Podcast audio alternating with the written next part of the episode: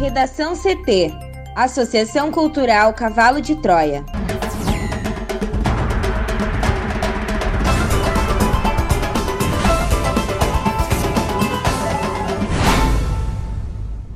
Agora, no Redação CT. Polícia Civil encontra pegada que pode ser de dentista desaparecida em Santa Maria. Tentativas de feminicídio no Rio Grande do Sul aumentam 114% em setembro na comparação com o ano anterior. Após divergência na interpretação da lei anticrime, ministros do STF votam hoje soltura de André do Rep.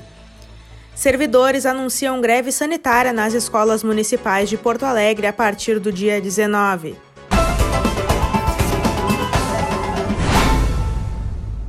Eu sou a jornalista Amanda Hammermiller, este é o Redação CT da Associação Cultural Cavalo de Troia. Sol entre nuvens em Porto Alegre, a temperatura é de 22 graus. Boa tarde.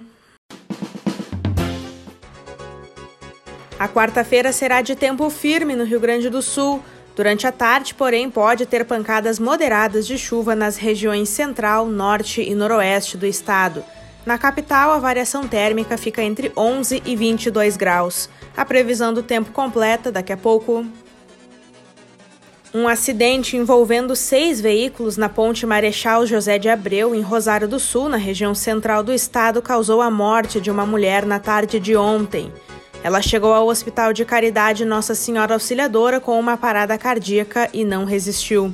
A estrutura na BR-290 tem 1,7 quilômetro e passa sobre o rio Santa Maria. Dois carros caíram de uma altura de aproximadamente 20 metros no trecho seco da ponte. As causas do acidente ainda são apuradas.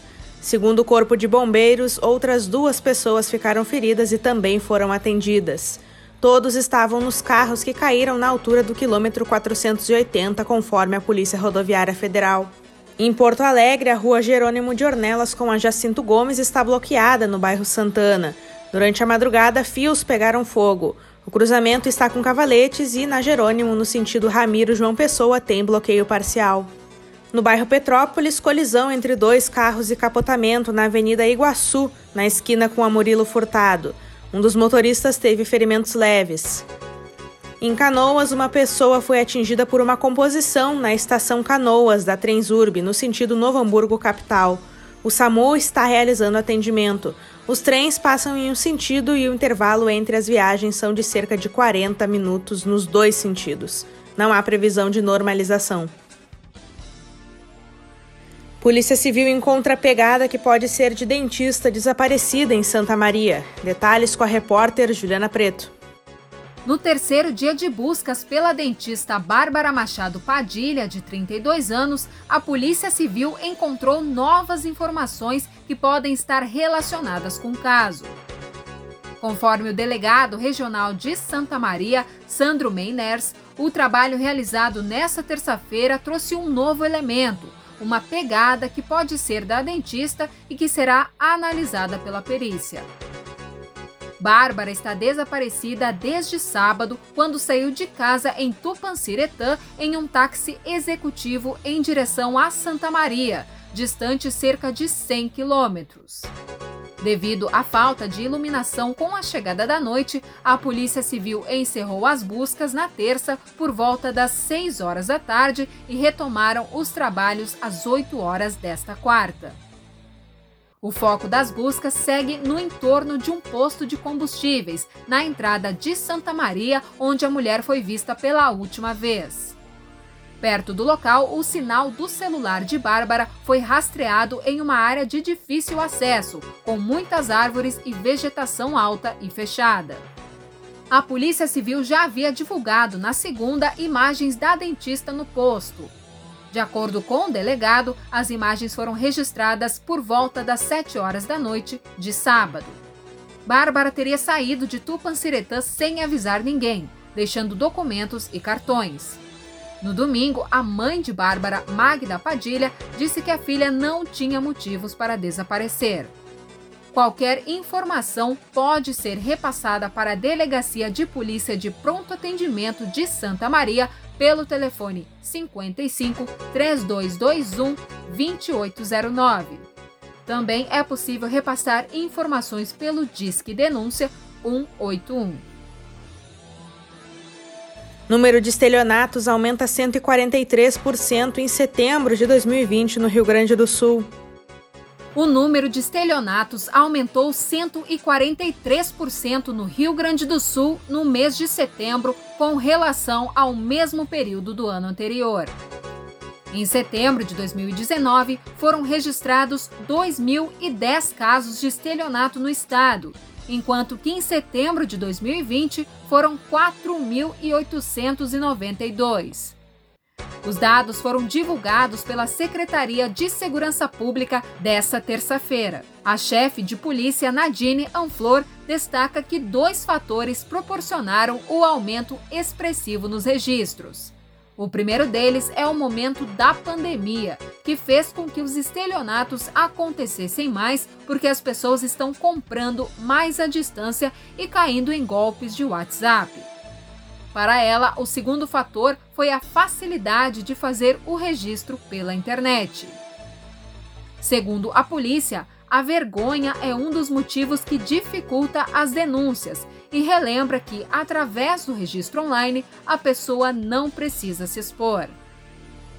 Os dados divulgados pela secretaria também indicaram uma queda no número de homicídios, roubo a veículos e crimes patrimoniais, como ocorrências bancárias. Também relataram um aumento no número de latrocínios. Para o Redação CT, Juliana Preto. Outro índice que também aumentou no Rio Grande do Sul foi os de tentativa de feminicídio. Ele quase dobrou no mês de setembro de 2020 em comparação com o mesmo período do ano passado. Em setembro de 2019 foram 14 casos. No último mês foram 30, o que representa um aumento de 114,2%. Outros índices de violência contra a mulher diminuíram. Na leitura isolada de setembro, houve queda entre as ameaças, as lesões corporais e os estupros. Quanto aos feminicídios consumados, foram seis vítimas em setembro deste ano contra sete no mesmo período de 2019. A Secretaria de Segurança Pública reforça que a sociedade deve ajudar no papel ativo de proteção às mulheres, denunciando imediatamente qualquer forma de agressão ou abuso. Familiares, amigos, vizinhos e até mesmo desconhecidos podem e devem fazer a denúncia. Rio Grande do Sul completa um ano de quedas consecutivas nas exportações com um recuo de 25%. Juliana. O Rio Grande do Sul completou em setembro 12 meses consecutivos de quedas nas exportações. As vendas externas na indústria gaúcha totalizaram 827,8 milhões de dólares, que é um recuo de 25,4% em relação ao mesmo mês do ano passado, quando o comércio exterior alcançou 1,1 bilhão de dólares. De acordo com o presidente da Fiergs, Gilberto Petri, o resultado mensal foi afetado pela diminuição nos embarques para a China o principal comprador reduziu em mais de 60% as importações de produtos gaúchos, o que provocou forte impacto no resultado do mês, mesmo que Estados Unidos e Argentina, em sentido oposto, tenham começado a mostrar alguma recuperação após meses de quedas. Pelo menos 17 dos 23 setores que registraram embarques no mês tiveram retração nas vendas. Em comparação com setembro de 2019, os chineses não realizaram importações de tabaco e reduziram em 36% as compras de produtos químicos. Já a venda de veículos automotores caiu 40,8%, e também contribuiu para o resultado negativo disseminado entre os grandes setores exportadores. O setor de alimentos, o de maior participação nas exportações da indústria gaúcha e que vinha com crescimento nas vendas mesmo com a pandemia, apresentou um recuo de 3,7% na comparação mensal. Mesmo assim, o comércio ainda aquecido com a China mantém as exportações do segmento em patamar elevado no ano. Os principais produtos exportados no mês passado foram carne de frango e de suíno. No acumulado dos primeiros nove meses de 2020, as exportações industriais atingiram 7,5 bilhões de dólares, uma retração de 21,2% em relação ao mesmo período de 2019. Novamente, a diminuição de 63,4% das exportações da indústria gaúcha para a China no mês acentuou a trajetória descendente em setembro, o que piorou o resultado do ano. Por outro lado, os embarques da indústria para Argentina e Estados Unidos voltaram a crescer no mês passado, o que diminuiu o impacto no acumulado até o terceiro trimestre do ano para estes países. Incluído na pauta do Supremo Tribunal Federal pelo presidente da Casa, Luiz Fux, o desfecho do julgamento sobre a soltura do traficante André Oliveira Machado, conhecido como André do Rep, um dos líderes do primeiro comando da capital, o PCC, deve ser decidido hoje. O traficante foi solto na manhã de sábado após decisão do ministro Marco Aurélio Melo. Horas depois do criminoso ter deixado a prisão, Fux derrubou a liminar que concedia soltura. Portanto, André do Rep está foragido. Agora, o plenário irá decidir se mantém ou não a decisão do presidente. Considerado responsável por escoar cocaína para diversos países, André do Rep foi preso no Rio em setembro do ano passado e condenado a penas que somam mais de 25 anos. Ele deixou a penitenciária de Presidente Venceslau no interior paulista na manhã de sábado após passar pouco mais de um ano sob custódia. O alvará de soltura foi expedido na última quinta-feira pela Quinta Vara Federal da Subseção Judiciária de Santos. A autorização veio de Marco Aurélio, que atendeu a um pedido da defesa. Na decisão, o ministro baseou-se em um trecho novo na legislação aprovado em 2019 pelo Congresso e sancionado pelo presidente Jair Bolsonaro no chamado pacote anticrime. De acordo com esse trecho, o Código de Processo Penal determina que a prisão preventiva seja reavaliada a cada 90 dias por um juiz, sob pena de se tornar ilegal. A prisão não teria sido analisada no caso de André do Rep. Horas após a soltura, o presidente do STF decidiu derrubar a liminar. Fux atendeu a um pedido apresentado pela Procuradoria-Geral da República e determinou a volta imediata de André do Rep à prisão. No despacho, Fux afirma que a liberação do traficante compromete a ordem e a segurança públicas.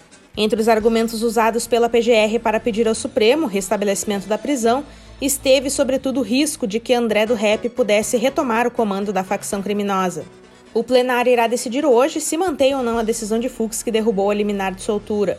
O julgamento deve esclarecer ainda divergências sobre os prazos e competência para decidir sobre as prisões preventivas. Há juristas, a exemplo do ex-ministro da Justiça e Segurança Pública Sérgio Moro, que defendem que tribunais superiores se abstenham de decidir sobre a revisão de prisões preventivas decretadas em primeira instância. Na avaliação desta corrente, caso acionados, os tribunais devem provocar os juízos responsáveis por impor a cautelar a se manifestarem em vez de decidirem por uma soltura automática. No Redação CT, agora previsão do tempo com Juliana Preto. Uma massa de ar seco garantiu um começo de quarta-feira com tempo firme em todo o Rio Grande do Sul.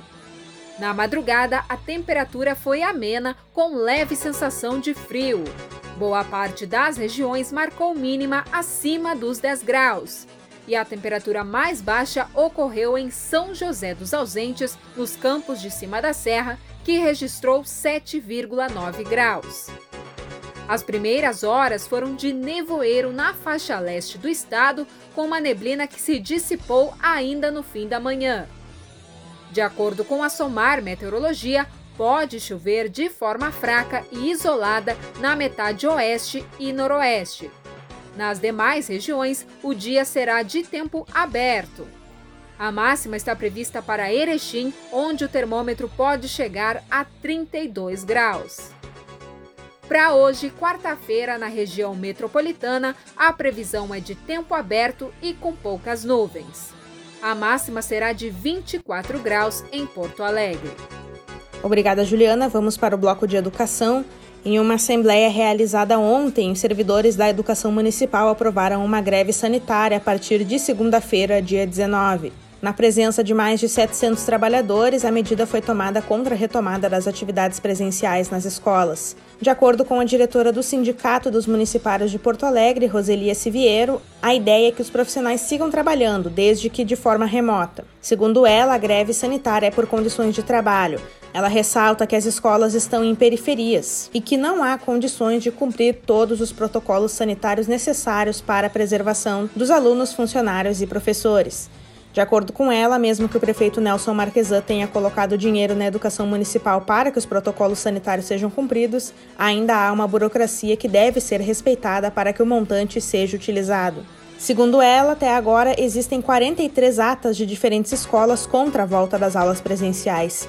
Além disso, ela lembra que nem todas as escolas têm internet, o que impede que o conteúdo seja transmitido digitalmente de forma equânime em todas as instituições. A Prefeitura Municipal de Porto Alegre ainda não se posicionou.